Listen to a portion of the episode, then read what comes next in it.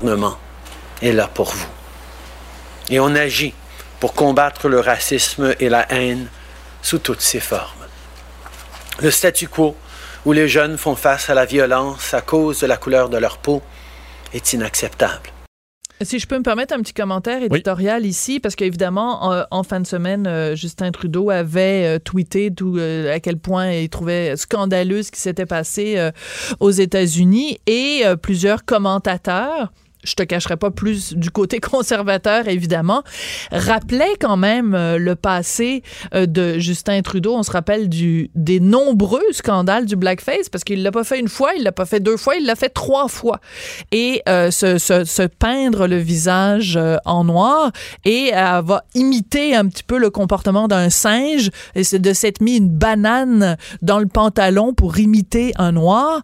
C'est pas vraiment des comportements de quelqu'un qui dit euh, sur la main en disant il faut combattre le racisme. C'est même plutôt le contraire. Et je pense qu'il y a un journaliste oui. qui lui a posé des questions là-dessus. La, la, la, question lui vient tout juste, ça fait à peu près deux minutes de lui être posée et euh, ben il s'est excusé une nouvelle fois. Je vous ouais. le fais entendre contribuer de façon positive dans le monde.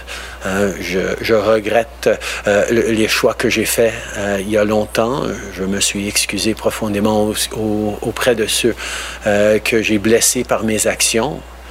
Mais nous nous devons d'agir à tous les jours pour améliorer la situation. C'est ce que je fais, c'est ce que mon gouvernement fait, c'est ce que tous les Canadiens veulent faire pour créer un monde meilleur pour leurs enfants et leurs petits-enfants. Bon, bon, tu vois. mais j'avoue, évidemment, oui. il est quand même à l'aise sur le terrain comme ça de combattre le racisme. Mais, là, mais, mais quand ça lui retourne un peu euh, contre lui, ben, ça a été un petit peu plus euh, difficile pour M. Trudeau. Euh, également, il y avait quand même une annonce aujourd'hui, M. Trudeau, concernant bon, la, la, la, la COVID-19. Et c'est un plan, c'est le travail sur la relance économique qui touche cette fois aujourd'hui les municipalités. Un soutien donc aux municipalités qui est annoncé. 2,2 milliards de dollars, mais en fait, c'est euh, c'est pas de, de l'argent C'est pas de l'argent neuf. Non, ouais, en fait, c'est euh, on devance euh, le fonds, en fait, les, les, une partie là, du fonds de la taxe sur l'essence qui va aux municipalités. Normalement, on donne deux versements dans le courant de l'année, donc ça va plus loin. Là, on donnera un seul versement maintenant, donc dans les prochains jours, là, le temps de régler tout ça. Alors, c'est un montant qui va aller soulager un peu les municipalités pour leurs besoins urgents là, de faire des tests, de, de, évidemment d'améliorer la situation de faire des kiosques compagnie. Alors, il y a des frais, évidemment, pour les villes euh, qui en demandent plus, par contre. Là, on sait qu'ils évaluaient ça à peu près autour de 10 milliards, les besoins urgents pour les villes. Euh, bien, à cette question, M. Trudeau dit c'est une première étape. Sophie. Alors, il y en aura d'autres. Alors, ne pas s'inquiéter. On, on travaille avec surpris. les municipalités. Non, mais en et, même euh, temps, les besoins sont énormes. Phase. Les exact. besoins sont énormes. Là, il ne faut pas ironiser là-dessus. Euh, c'est faire les, les, les, demandes viennent de partout et puis, qu'est-ce que tu veux, on n'a pas le choix. Exact. Alors, M. Trudeau sera là. Euh, il l'a promis. Alors, c'est une première phase d'aide pour les municipalités, mais il y en aura d'autres. Oui. Euh, bon, ben, le bilan baisse euh, au Québec. Bon, j'ai mentionné les chiffres un petit peu tout à l'heure. Peut-être que tu veux euh, revenir là-dessus, mais c'est sûr que, bon, quand on parle de 20 nouveaux décès, euh, c'est minime comparé à ce que, aux chiffres auxquels on est habitué. Oui, il faudra évidemment voir parce que sur les décès, souvent, on a eu des journées très basses et là, quelques jours plus tard, on voyait un chiffre très élevé euh, qui euh, s'expliquait parce que ça datait d'il y a quelques jours. Alors, est-ce que 20, c'est vraiment un chiffre qui va se confirmer mm. dans les prochains jours? Ça reste à voir, mais les cas en général, c'est assez, stable. On a généralement un portrait assez fiable. Alors, être en bas de 300 aujourd'hui, c'est vraiment exceptionnel. Très bonne nouvelle, surtout que c'est une tendance assez euh, stable depuis quelques jours de voir le nombre de cas en baisse, tout comme les personnes hospitalisées, les personnes aux soins intensifs. Tu as donné les chiffres tantôt, mais c'est en baisse euh, depuis maintenant plusieurs jours. Alors, ça, c'est des bonnes nouvelles. Ça vient euh, enlever un grand poids sur le système et donner confiance au gouvernement dans son déconfinement, alors que Aujourd'hui, on, on, entre d'ailleurs dans une nouvelle phase de ce déconfinement, euh, alors que c'est... Euh, bien évidemment, ce qu'on parle beaucoup, euh, c'est les, les, salons de coiffure. Ah. Ben, les salons de coiffure, parce qu'évidemment, pour... Ben, j'ai hâte, parce que moi, je il aurait droit à une espèce de coupe maison. Euh... Est super belle, ta coupe maison. Mais je dois camoufler beaucoup de défauts là, avec dans cette coupe-là. Tu n'as aucun défaut, Vincent Non, mais il y a des places où c'est pas... Euh, on s'entend, il faut s'ajuster un peu. Mais on a, en fait, j'ai hâte de retrouver ma coiffeuse d'expérience. C'est le cas de plusieurs Québécois. À Montréal, c'est pas tout de suite, par contre. devra attendre, on sait, le 15 juin. Mais aujourd'hui, plusieurs euh, Québécois, en fait, tout ce qui est hors CMM, ça pouvait ouvrir à partir d'aujourd'hui. Je voyais le député Gérard Deltel qui a fait la file ce matin chez le barbier. Mignon comme tout. Ouais, il a mis une photo de, de, de nombreux hommes qui faisaient la, la, file pour aller se faire couper les cheveux. Monsieur Martineau, Monsieur Durocher, lui, il n'a pas eu, il a pas eu besoin de ça. Il a eu un service personnalisé ah à la maison. Ben, oui, j'ai fait mon fils puis j'ai fait mon mari euh, pendant tout le confinement, mais je pense qu'il a hâte de retrouver son petit Michael euh, au salon de barbier. Le barbier à Gérard Deltel, il va vite parce qu'il y avait une file, puis euh, après 15 minutes, je pense que M. Deltel était passé. Alors, c'est des coupes de barbier rapides, mais ça semblait faire le travail. Euh, évidemment, c'est une nouvelle façon de faire. Il faudra s'adapter. Il faudra être patient avec euh, votre coiffeur, coiffeuse, étant donné que c'est des façons de faire différentes. Euh, il y a plus de délais. Dans certains cas, les prix augmentent. Hein. Il ne faut pas nécessairement vouloir à ces entreprises-là qui doivent également faire leurs frais. on sait que c'est pas seulement les, salons de coiffure qui ouvrent aujourd'hui, mais partout au Québec, cliniques de soins privées, le dentisterie, physiothérapie, ostéopathie, ergothérapie, les chiro, euh, réouverture graduelle des palais de justice, évidemment, à travers euh, la province. Euh, dans le Grand Montréal, réouverture des garderies, c'était très attendu. Et partout sauf dans le Grand Montréal, ben, les centres commerciaux, centres de soins esthétiques, je vous le disais, camping, pourvoirie, ZEC de la CEPAC. Alors, c'est des, bonnes nouvelles, surtout que c'est jumelé avec une baisse de chiffres. Alors, on peut, je pense, en profiter sans se sentir trop mal de ces nouvelles libertés pour les Québécois. Tu sais, euh, on, on est rendu en 2020 quand on dit la réouverture des aigles de la CEPAC, parce que quand j'étais jeune, on disait juste la réouverture des parcs. Mais maintenant, tout est un acronyme. Ah, on rouvre les aigles de la CEPAC. Les aigles de la CEPAC, effectivement. Mais, mais c'est tout à fait, je ris pas de toi, au contraire, c'est la, c'est la très bonne façon de le dire, mais on est rendu qu'il y a tellement d'acronymes pour tout maintenant que. Tu as tout à fait raison. On vient qu'on ne sait plus. Euh, D'ailleurs, parlant de déconfinement, on aura des détails aujourd'hui. Oui, 13 heures sur la culture. Parce qu'on s'en souvient, là, la, précédente annonce en matière de culture. Ça s'était mal passé. Euh, parce que la ministre Nathalie Roy avait annoncé euh, donc l'ouverture des musées et des bibliothèques. Bon, ça, ça va et des ciné-parcs. Alors, évidemment, plein de gens dans le milieu avaient dit, bon, ben, je veux dire, tu peux pas vraiment mettre sur le même plan. Il y avait un côté un peu snob aussi, quand même, dans, à travers tout ça. Euh, mais euh, c'est surtout qu'il y avait rien pour euh, tous les arts vivants et il y a plein de dispositions, plein de gens qui crient famine et qui attendent vraiment. Donc, ça va être très attendu. C'est aujourd'hui qu'elle va dévoiler tout ça. Oui, Nathalie Roy, qui sera la ministre de la Culture des Communications aux côtés de François Legault à 13 h. donc, on donnera un, des détails sur un programme programme d'aide financière, alors ça c'est très attendu, et un plan de déconfinement, parce que dans le milieu artistique, on dit pas nécessairement on veut tout ouvrir. Là, le, euh, ce qu'on veut, c'est des dates, avoir une mhm. idée un peu de, l'échéancier, et c'est ce qu'on devrait donner aujourd'hui. Est-ce que par contre on sera déçu, parce que peut-être que euh, ce sera un peu plus loin là, qu'on, que prévu les dates, euh, surtout qu'on commencera donc à donner certaines permissions pour des pratiques, par exemple, des, lorsqu'on travaille sur un spectacle qui mhm. sera présenté plus tard, au ben moins qu'on puisse commencer de faire, à faire les répétitions, effectivement. Alors, on on aura euh, d'ailleurs du côté des arts de la scène euh, des consignes ce jeudi euh, par la CNESST. Alors, on sait que la CNESST, la Commission des normes de l'équité, de la santé, de la sécurité au travail, fait des euh, parlant hein, d'acronyme, celui-là est assez long. On fait des guides pour à peu près tout. Ils ont fait un travail quand même assez exceptionnel dans les dernières semaines. Un guide pour, pour à peu près toutes les industries. Alors, il y a un énorme travail qui se fait là. Et pour les arts de la scène, ce sera présenté un peu plus tard cette semaine. Alors, il faudra voir est-ce que ce, cette annonce aujourd'hui va satisfaire le milieu de la culture. On verra ça à 13 h. Oui, parce qu'il y, a des questions qui sont euh, irrésolubles. Je pense, par exemple, dans le milieu de la danse. Comment veux-tu que deux danseurs puissent penser avoir un deux mètres de distance? Donc, est-ce que tu vois, on va, ils vont, ils vont répéter, ils vont danser avec des masques, ils vont danser, euh, ils vont changer les. Visière? Ouais, mais tu sais, c'est comme c'est des questions vraiment, euh, tu sais, dans, dans, plein de domaines, ça se peut. Mais en même temps, si tu es capable d'aller te faire masser, pourquoi tu pourrais pas danser avec un partenaire? on parlait des euh, faciales, entre autres, là, donc des soins du visage euh, dans le monde esthétique. On se dit, ben écoute, tout ça, on peut pas, la personne ne peut pas porter de masque parce qu'on travaille autour de la bouche, on travaille près un visage à l'autre.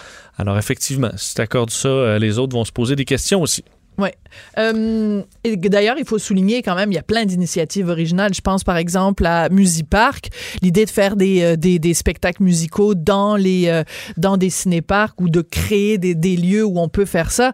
C'est génial. Puis il y a quelqu'un qui faisait une blague ce matin, je me souviens plus c'est qui j'ai un trou de mémoire qui disait ben, la, bonne chose quand on va aller voir ce spectacle-là, c'est qu'on n'aura pas cherché la place de station. effectivement. Euh, et à mon avis, il y aura de l'intérêt. Tout le monde, dès qu'il va y avoir une activité possible, euh, ben les, gens, les gens vont se garrocher. Donc, euh, à suivre. À suivre. Retour sur les manifestations d'hier. Oui, absolument, euh, À Montréal, euh, alors qu'évidemment, ça inquiétait euh, en période de pandémie quand même. M. Arruda, on s'est sorti hier dans une entrevue, s'inquiétait de la, de la situation à Montréal, alors que plusieurs centaines de personnes ont, se sont présentées à faire des milliers de personnes à une manifestation qui était au départ pacifique. faut le dire quand même, en début de soirée, tout se passait très bien dans, cette, dans cette manifestation. C'est plus tard en soirée, vers 20h, où un petit groupe de protestataires a rebroussé chemin pour retourner au quartier général du SPVM. Et là, traitant bon, les policiers d'assassins, on, est, on en est arrivé à une confrontation où malheureusement, euh, des troubles faits ont attaqué des commerces, des édifices, des voitures, particulièrement sur la rue Sainte-Catherine et le boulevard Saint-Laurent. On a vu, je pense c'est l'image qui a mm. été la plus euh, partagée de Steve Music, donc un, mm. écoute, un magasin d'instruments de, de, musique, d'équipements euh, de musique qui se fait vandaliser. Puis on peut imaginer, après des mois de fermeture, on réussit finalement à rouvrir et on se fait vandaliser euh, des gens qui ont quitté avec des guitares. Dans plusieurs cas, heureusement, se sont fait arrêter par le SPVM déjà. Il faut dire que dans d'autres cas, on voit très bien les visages ben sur beaucoup de, photos euh, de, de, caméras. J'ai de la misère à comprendre qu'on se croit protégé alors que tout le monde a un téléphone cellulaire. Il y a des, euh, des caméras de télé, des photographes qui ont des caméras avec de, de très grande qualité. Là. Mais surtout, il y a quelque chose que je comprends pas, c'est que avant, avant la pandémie, dans l'époque pré-pandémie, quand il y avait des manifestations comme ça, ça arrivait des fois qu'il y avait du grabuge et les gens qui faisaient du pillage ben, se masquaient le visage.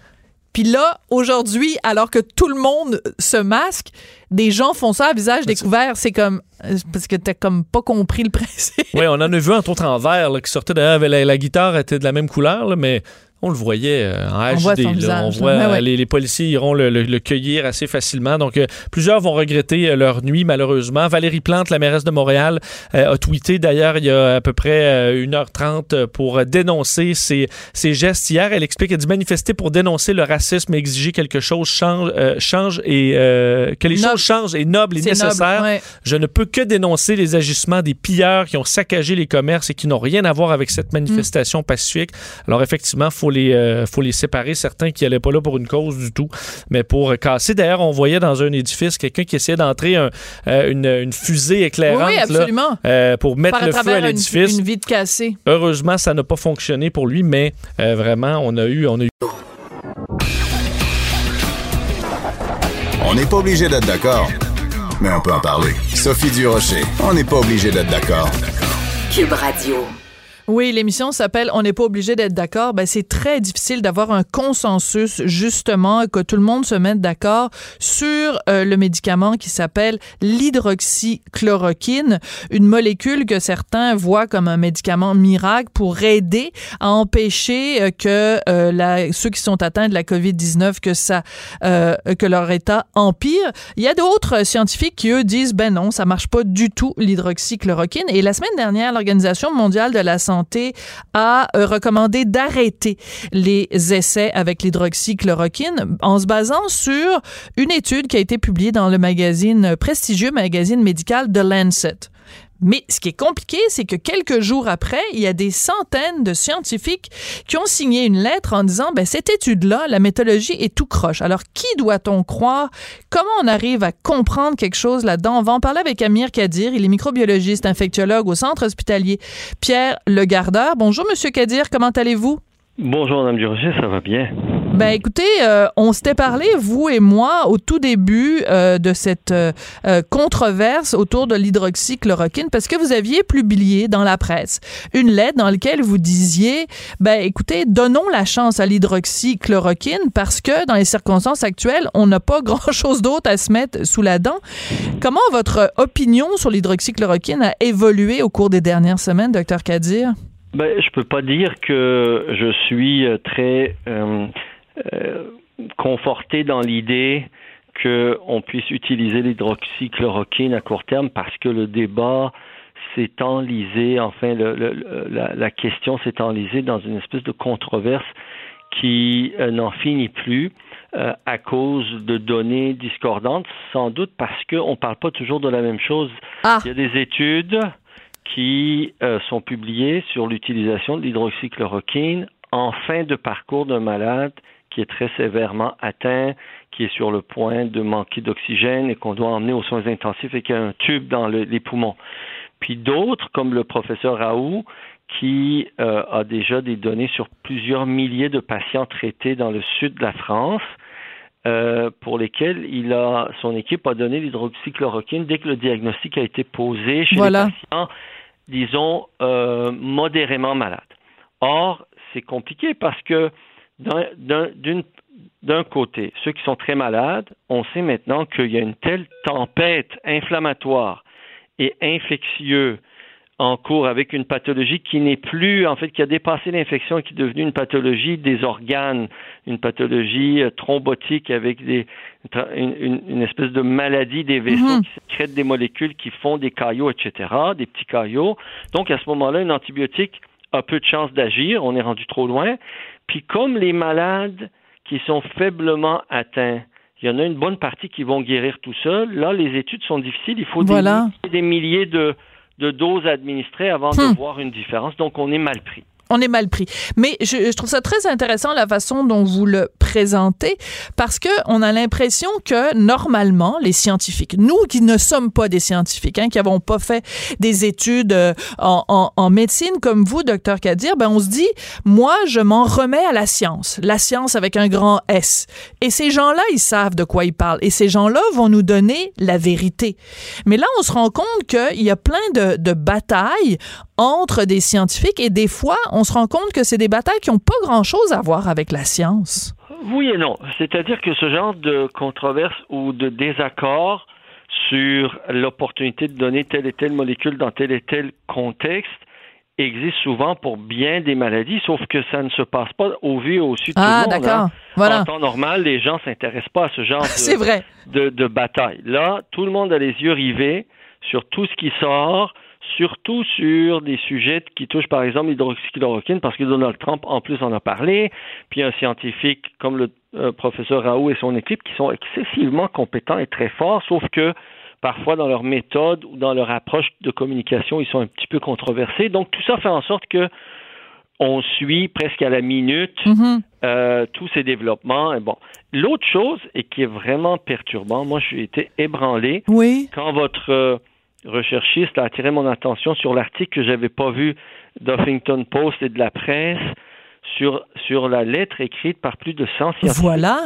à l'échelle du monde, dont certains qui n'étaient pas nécessairement très favorables à l'hydroxychloroquine, mais qui se demandent mais comment ça se fait que le Lancet a autorisé la publication d'un article dans lequel les auteurs ne veulent pas dévoiler leurs sources, ont fait affaire avec une firme privée qui collige des données, mais la firme se cache derrière les, mhm. des ententes de confidentialité pour ne révéler aucun détail. Et comment ils ont fait pour obtenir à ce moment-là l'approbation des comités d'éthique scientifique? En tout cas, c'est, entouré d'un tel. Euh, mystère que moi, ça me, ça me, ça me fait beaucoup de peine. Je m'attendais à mieux de la part de l'ANSET, fait que là, on est tous un peu désarçonnés, un peu déstabilisés. Comment faire pour Voilà, parce que il faut le spécifier dans le domaine scientifique. Habituellement, quand The Lancet, euh, qui est une revue prestigieuse quand même, normalement quand il publie une étude, on prend pour acquis que c'est un petit peu la, la, la, la sainte parole, parole d'évangile, parce que c'est quand même l'organisation mondiale de la santé, c'est quand même basé euh, sur cette étude-là pour dire à tout le monde puisque c'est une organisation mondiale qui relève de l'ONU, pour dire à tout le monde, ben, arrêtez de toucher à ça. Prenez une pause, en tout cas, de vos études pour sur les.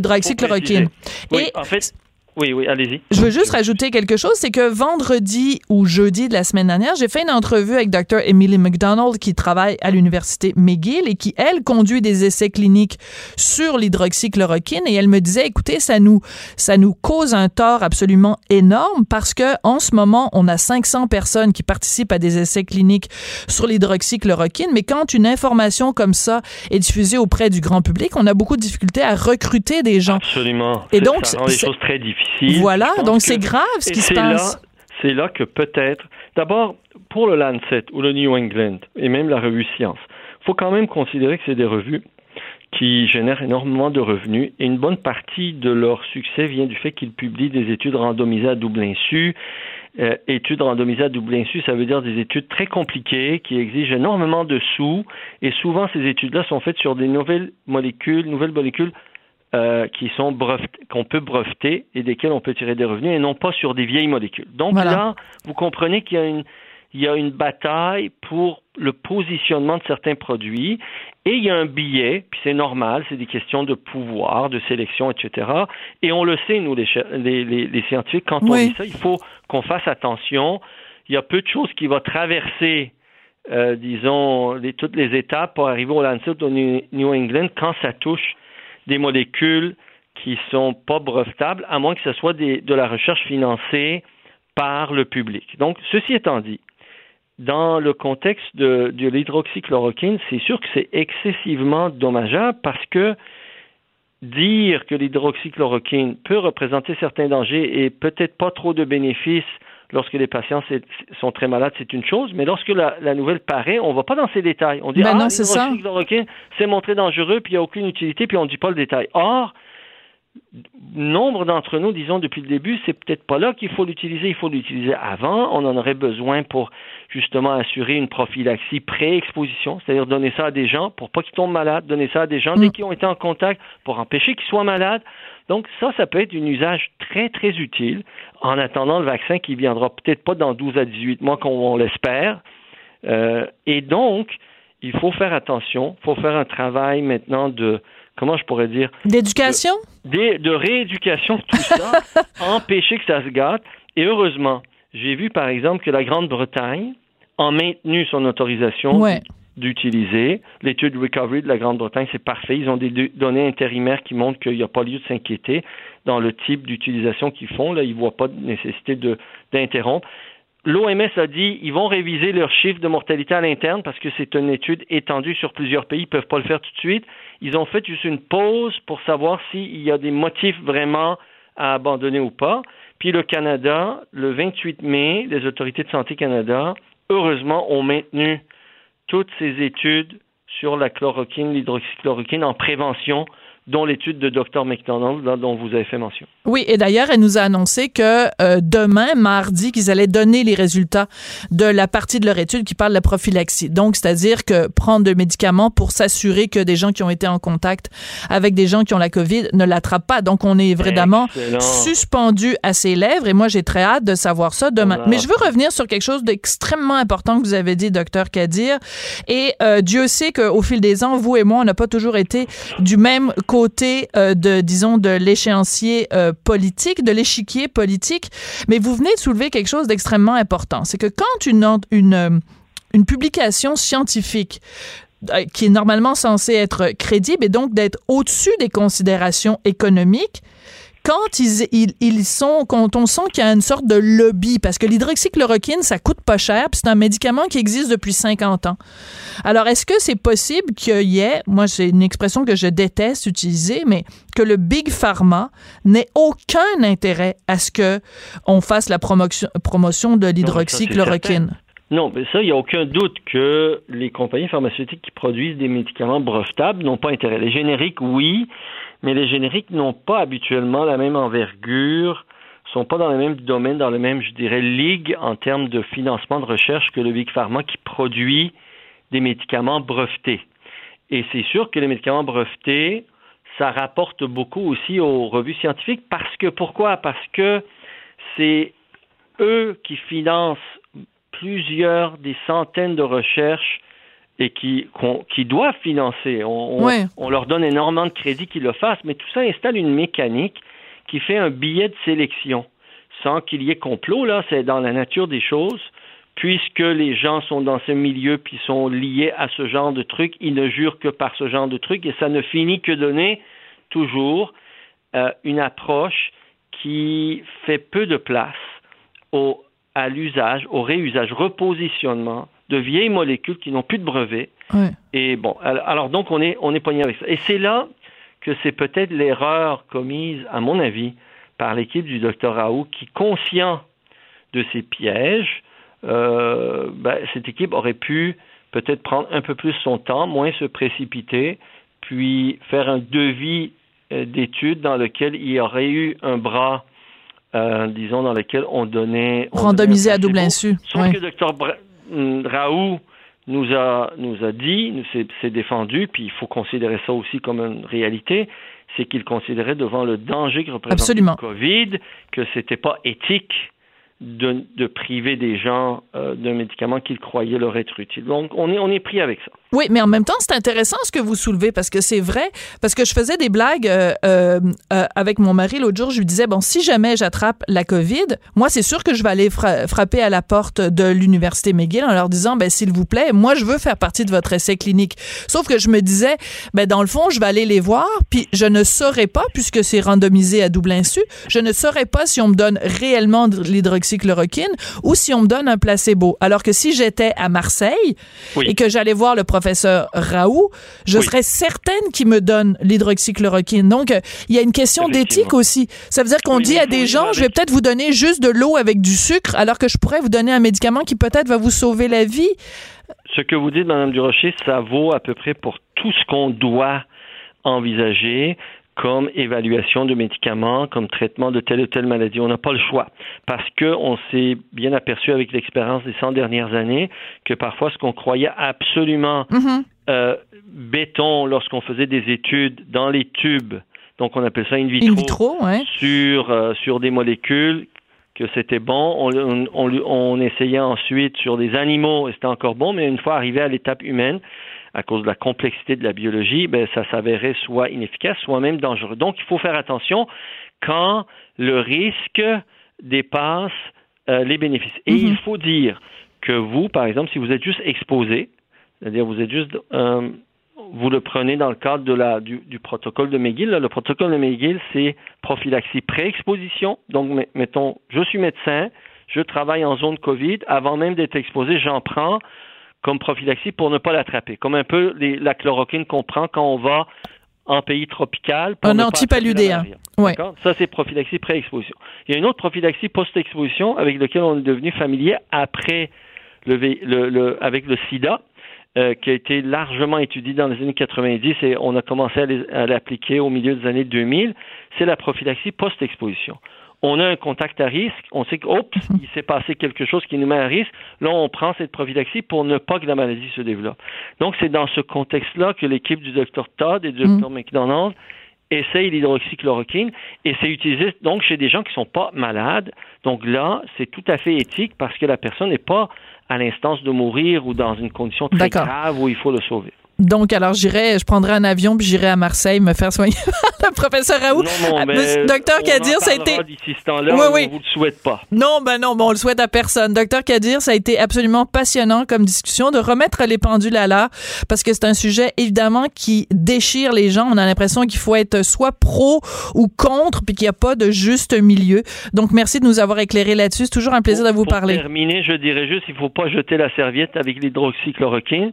Il y a d'autres usages qu'il faut étudier. Absolument, tout à fait, c'est une bonne conclusion. Docteur Amir Kadir, microbiologiste infectiologue au Centre hospitalier Pierre Gardeur, merci beaucoup. On n'est pas obligé d'être d'accord. Pour nous rejoindre en studio. Studio à commercial cube.radio. Appelez ou textez. 187 cube radio. 1877 827 2346.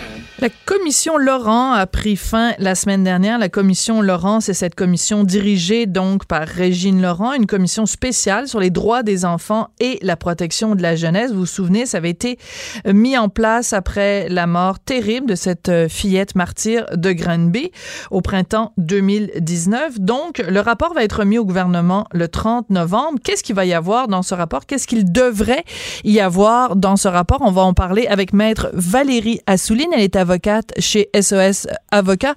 Bonjour, Maître Assouline, comment allez-vous?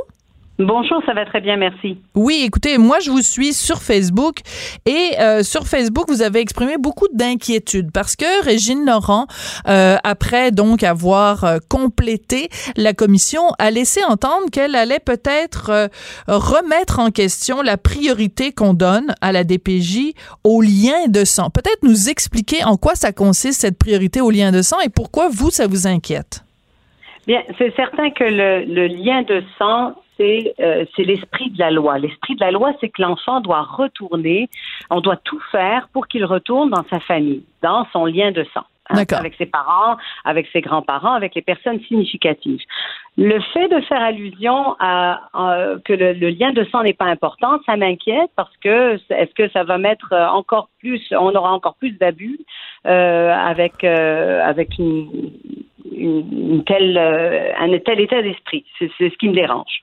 D'accord. Parce que vous, vous êtes, euh, euh, bon, vous êtes évidemment dans certains cas euh, avocate de parents qui, eux, considèrent qu'ils sont la meilleure personne pour prendre soin de, de leur enfant, parents ou grands-parents.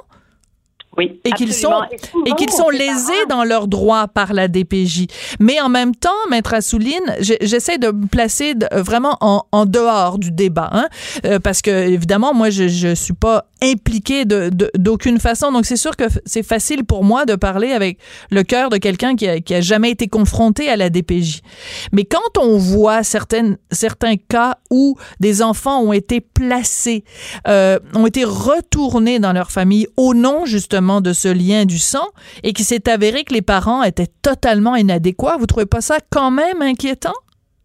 Tout à fait. C'est très inquiétant. Et ce qui est important de mentionner, c'est que la, synthèse des témoignages qui a été fait par la commission, euh, il y a un rapport de 30 pages qui a été euh, fait.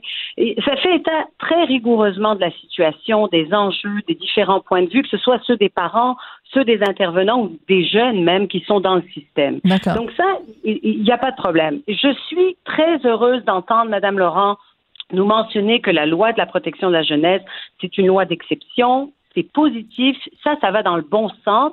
Et euh, pour moi, je, je, suis confiante que si la loi redevient une loi d'exception, ce qui est censé être déjà en vertu même de la loi, bien, il n'y aura pas de problème. Et en effet, si un enfant a des parents qui ne se sont pas remis, qui sont des drogués ou qui les ont abusés, je suis d'accord que le lien de sang ne devrait pas être à tout prix euh, privilégié. Là-dessus, on s'entend.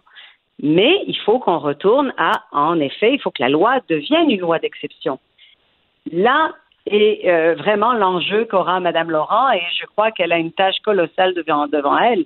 Euh, et, si on revient à l'esprit de la loi, à savoir que la DPJ s'implique dans la vie d'un enfant lorsqu'il y a vraiment un problème très mhm. grave, lorsqu'on a vraiment des parents qui se mobilisent pas, Là, je suis d'accord qu'on devrait euh, privilégier le meilleur milieu pour cet enfant. Oui. Donc, ce que je comprends entre les lignes, c'est que vous trouvez trop souvent euh, que la DPJ euh, se intervient dans des familles où les parents ne sont pas si inadéquats que ça.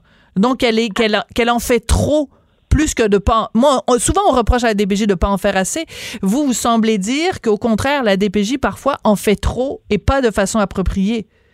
Je pense que la DPJ est trop présente partout. Je pense que la DPJ devrait revenir à son mandat d'exception, de cas d'exception. Dans des dossiers où il y a par exemple un conflit entre des parents, bien offrons-leur les services à ces parents. Dans des cas où les parents par exemple ont des problèmes parce que leurs enfants ont des besoins particuliers, bien offrons-leur les services, l'aide dont ils ont besoin en amont et on n'aurait pas un, un système débordé.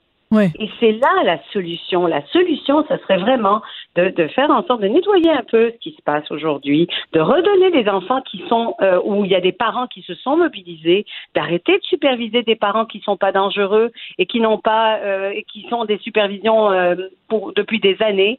Et on change l'esprit, la culture de, de, de la DPJ. C'est ça qu'il va falloir faire rapidement. Ouais, mais changer l'esprit et changer la culture de la DPJ, euh, c'est pas comme faire changer un paquebot euh, de direction.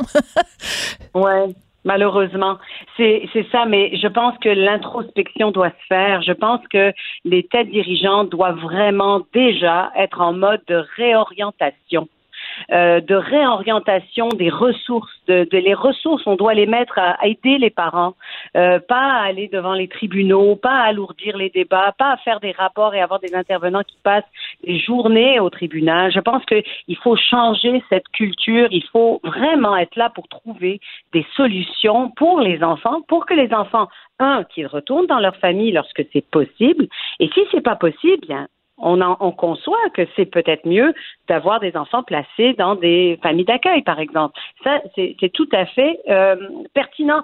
Et la DPJ a sa place. Et je le mhm. répète, il y a des intervenants qui font un travail magnifique. Mais malheureusement, il y a encore trop peu de, il y a encore trop d'intervenants qui ne sont pas formés adéquatement, qui, euh, qui n'ont pas de, de background de, de, de sur, euh, en psychologie, qui n'ont pas ce, cette, cette euh, formation qui est nécessaire lorsqu'on parle d'enfants. Oui. Un des points qui a été soulevé par euh, Madame Laurent en conclusion de son euh, de sa de sa commission spéciale, c'est de reconnaître l'importance d'agir en amont. C'est-à-dire que bon, quand des, des, des, enfants ou des familles se retrouvent devant la DPJ, ben c'est qu'il y a, y a un problème qui s'est instauré. Donc comment on peut faire de la prévention plutôt que de la guérison? Comment on fait ça, Maître Assouline? Comment on fait justement pour euh, euh, accompagner les familles pour qu'elles ne, dégringolent pas et se retrouvent dans une situation euh, d'abus? Comment on prévient des abus? Bien, c'est souvent d'offrir les services, d'être là, d'avoir plus de personnel dans les CLSC pour aller accompagner ses parents, d'avoir plus d'éducateurs spécialisés qui peuvent faire des, des visites dans les dans les résidences. C'est primordial d'investir là-dessus. C'est primordial aussi d'investir dans la formation des intervenants à tous les niveaux, que ce mm. soit au CLC, que ce soit à la DPJ. C'est primordial parce qu'on a des enfants qui se retrouvent dans un système qui est très lourd, qui est très bureaucratique aussi, et qui sont ballottés aussi d'un endroit à un autre. Et ça, c'est très dommageable pour les, pour les jeunes. Euh, il y a aussi tous ces adolescents qui sont placés en foyer de groupe et qui ne sont pas entendus.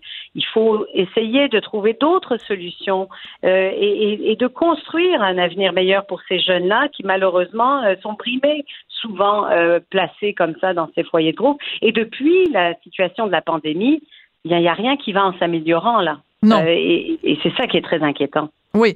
Donc sur le terrain, vous vous le sentez que euh, la situation euh, qui est déjà était fragile, euh, avec une population vraiment très très très vulnérable, que la situation n'a fait qu'empirer?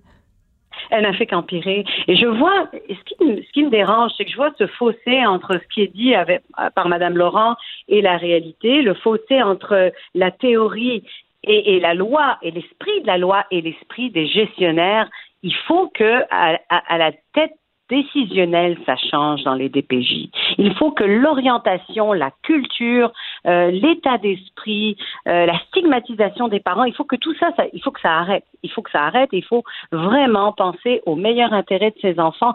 Il y a des enfants qui réclament leurs parents et qui sont euh, obligés, qui sont pris à, entre quatre murs à les voir de façon supervisée depuis des années. Pourquoi est-ce qu'on n'écoute pas ces enfants? Pourquoi est-ce qu'on ne fait pas confiance hmm. aux parents aussi? En leur offrant, en leur offrant des services pour pouvoir un peu dégager, enlever la lourdeur de ce système-là. Et je nie pas le fait que les intervenants doivent être débordés. Ils le sont certainement parce qu'il y a beaucoup d'interventions et de parents qui ne devraient pas être dans cette machine-là de la DPJ. Hmm. Très intéressant. Ben, écoutez, évidemment, tout le monde va être euh, suspendu aux lèvres de Régine Laurent et euh, de ses co-commissionnaires. Euh, le rapport doit être rendu en novembre de cette année. Mais merci d'être venu nous en parler aujourd'hui, Maître Assouline. Merci, mais il faut pas attendre le rapport. Il faut qu'on agisse maintenant. L'enfance, c'est court. Et l'enfance, ça passe. Et le rapport, on parle de ça dans des mois. Il va falloir agir hier. C'est vraiment ça. Il va falloir agir hier. C'est une bonne formule, ça. Euh, Matière à réflexion, en effet, Maître Assouline, donc Maître Valérie Assouline, avocate chez SOS Avocat. Merci beaucoup d'être venu nous parler aujourd'hui. Merci à vous. Au revoir. On n'est pas obligé d'être d'accord, mais on peut en parler. Sophie Durocher, on n'est pas obligé d'être d'accord. Cube Radio. Avec les événements euh, des derniers jours aux États-Unis, cette mort sordide de George Floyd, ce qui est remis en question, c'est une certaine façon de travailler de la police. En même temps, il faut faire attention de ne pas faire d'amalgame. C'est pas parce qu'il y a un policier ou des policiers qui sont pourris que l'ensemble de la profession l'est. Et il faut faire attention aussi de pas faire de comparaison facile entre la police aux États-Unis et la police ici au Québec. Pour parler de tout ça, François Doré, ancien policier euh, de la Sûreté euh, du Québec, qui a aussi collaboré avec euh, Interpol. François, bonjour, comment allez-vous? Sophie, je vais bien. Merci à vous. Merci. Écoutez, euh, on, on, a vu beaucoup de choses au cours des derniers jours. On a vu, je dirais, le meilleur et le pire du travail de la police. Bon, le pire, évidemment, étant euh, ce, ce, ce, ces images insoutenables de la mort de George Floyd. Et le meilleur étant beaucoup d'images qui ont beaucoup circulé où on voit, par exemple, dans un cas, un shérif qui prend euh, des manifestants, des protestataires dans ses bras, ou une image, une photo absolument hallucinante, François, de tout un groupe de policiers, euh, des, des, manifestants devant le poste de police. Les policiers sont sortis, se sont mis le genou à terre. Comment vous avez réagi quand vous avez vu ces images-là, François? Ben, c'est un peu, c'est un peu comme ce que vous avez dit au début, c'est le, le, le, le, pire et le meilleur. Sauf que le meilleur de la profession, on s'en souvient très peu. On attache beaucoup, avec raison, d'importance au pire. Et les, quelques policiers, malheureusement, qui font des, des gaffes comme celle-là, c'est un crime, c'est pas une gaffe. Euh, c'est de ça dont on se souvient et on pense qu'ils sont tous comme ça. Merci de demander de ne pas faire un amalgame. Malheureusement, euh, il est question aussi de ce qui se passe le racisme qui dure depuis des, centaines d'années, qui est encore là aux États-Unis, on le voit très bien.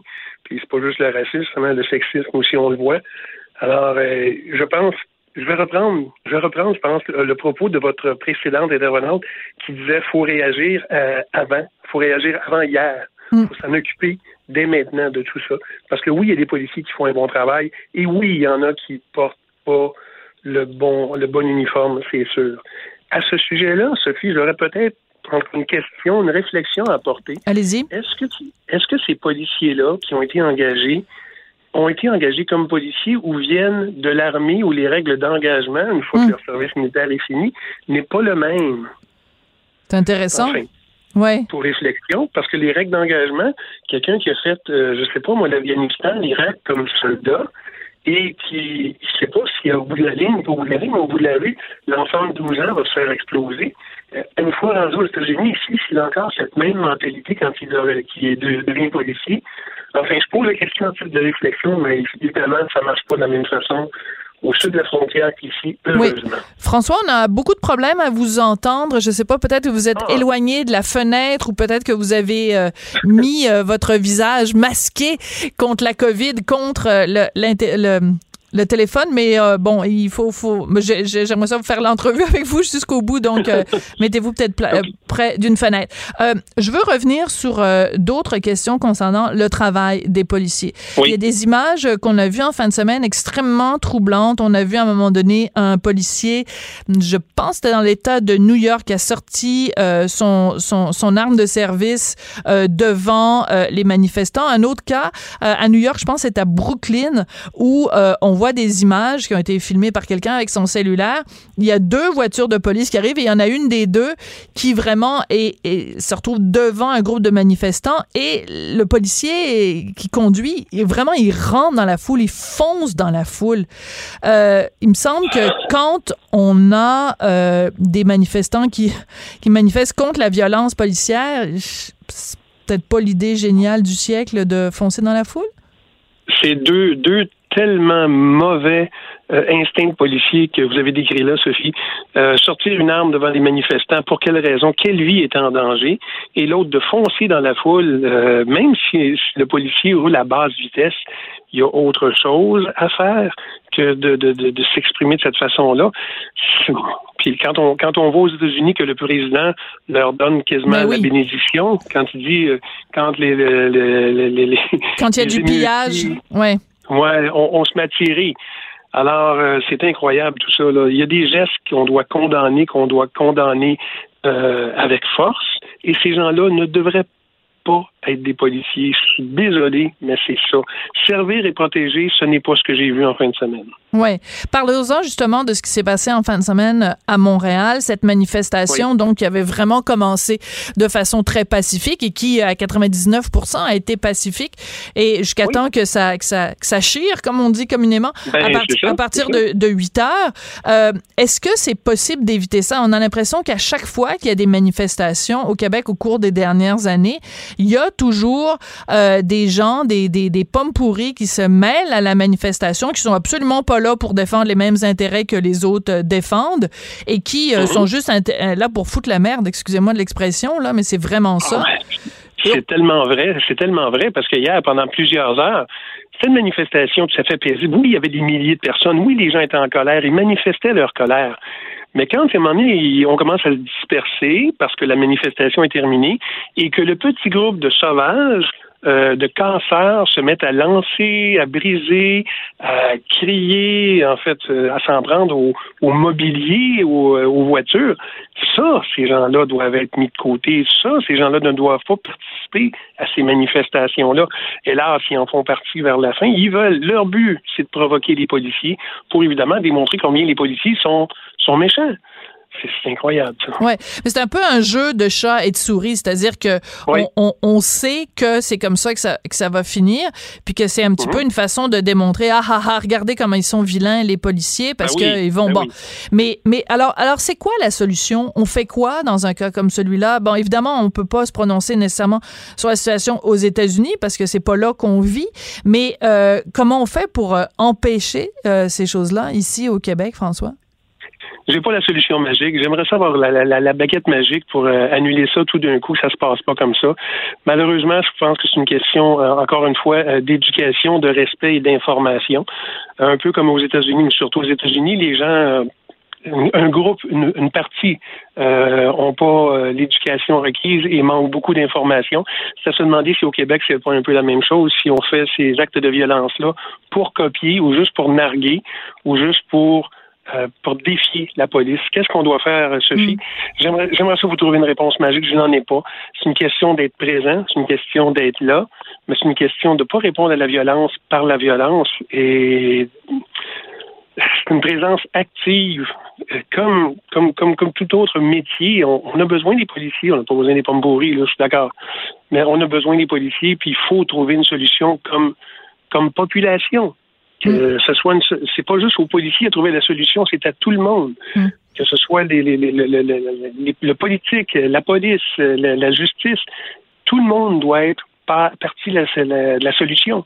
Alors, tout, tout, petit geste est, le bienvenu, bien sûr.